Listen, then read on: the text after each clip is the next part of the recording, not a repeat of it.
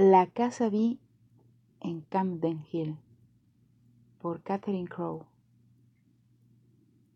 La casa que habitaba el matrimonio B en Camden Hill no tenía nada de particular, salvo su gran número de habitaciones, todas ellas igualmente confortables.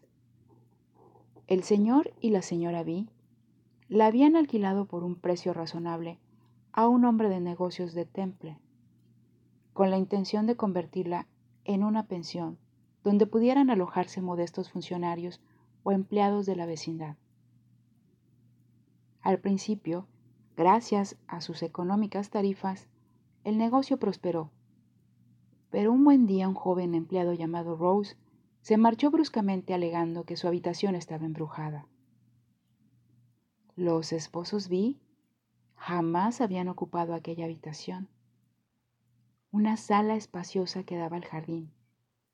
De este modo, antes de volverla a alquilar, decidieron comprobar por sí mismos lo que ocurría en ella. Desde la primera noche debieron reconocer que Rose no había mentido. Entre la una y las dos de la madrugada, la señora B fue despertada por un extraño ruido, como el de un enorme gato haciéndose la manicura sobre el parquet. Casi al mismo tiempo su marido también se despertó y los dos escucharon en silencio cómo el extraño ruido aumentaba y luego disminuía en intensidad, como si su misterioso autor se acercara y alejara alternativamente de la cama. Al fin, el señor B no pudo más y gritó, ¿Quién sois y qué hacéis aquí? El ruido cesó pero un segundo después fueron arrastrados violentamente los cubrecamas y las sábanas. La señora Vi encendió el mechero y alumbró una vela que guardaba cerca de sí. En la habitación no había nada insólito, y sin embargo no hubo manera de encontrar las sábanas y los cubrecamas. Se levantaron, cerraron la habitación con llave y se fueron a pasar el resto de la noche en su dormitorio. A la mañana siguiente volvieron a la habitación de Rose y encontraron las sábanas y los cubrecamas hechos un ovillo encima de la cama.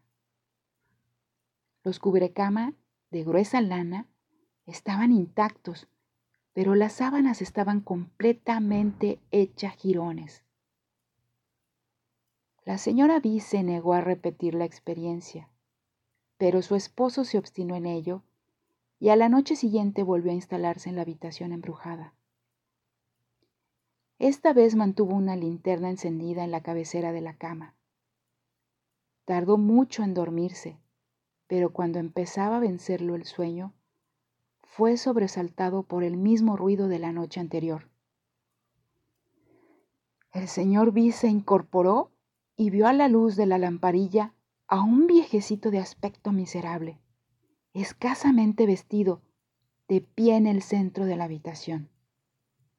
Llevaba un curioso casquete de piel de gato y contemplaba al durmiente con manifiesta desconfianza. Pese a estar bastante asustado, el señor B preguntó al misterioso intruso cuáles eran sus intenciones.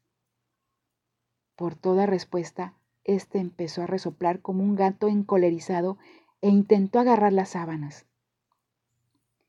Entonces, el señor B se dio cuenta de que sus manos desencarnadas eran extraordinariamente largas y que terminaban en desmesuradas uñas. Por casualidad el señor B había puesto a su alcance una caña de junco, la tomó y con ella intentó pegarle al visitante nocturno. No encontró resistencia alguna, y el junco atravesó el cuerpo del viejecito como si fuera de humo.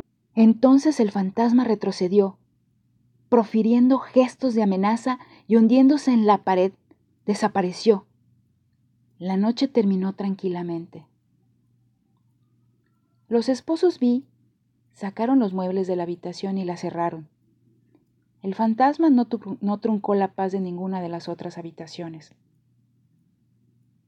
Pero aproximadamente dos años más tarde, el matrimonio B habló del extraño suceso a uno de sus primos, un marino de Kingston, que había venido a visitarles. El marinero era un hombre robusto y de un sólido sentido común.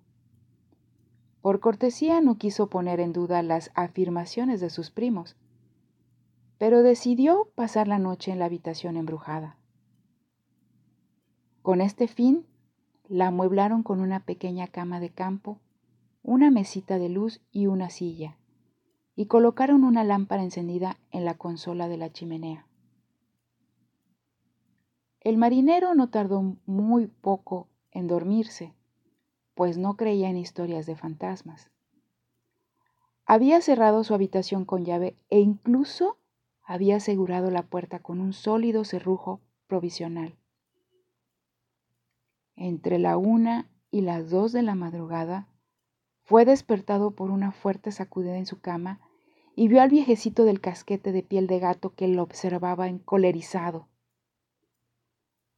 Cuando el marino se disponía a levantarse, el fantasma retrocedió, resoplando como un gato furioso y desapareció. Luego se oyeron muchos golpes de gran violencia contra o dentro de los muros y un enorme trozo de yeso se desprendió del techo. Pero el espectro no volvió a aparecer. Poco después, los esposos B se marcharon de Londres para establecerse en Kingston y no se supo más de la casa de Camden Hill.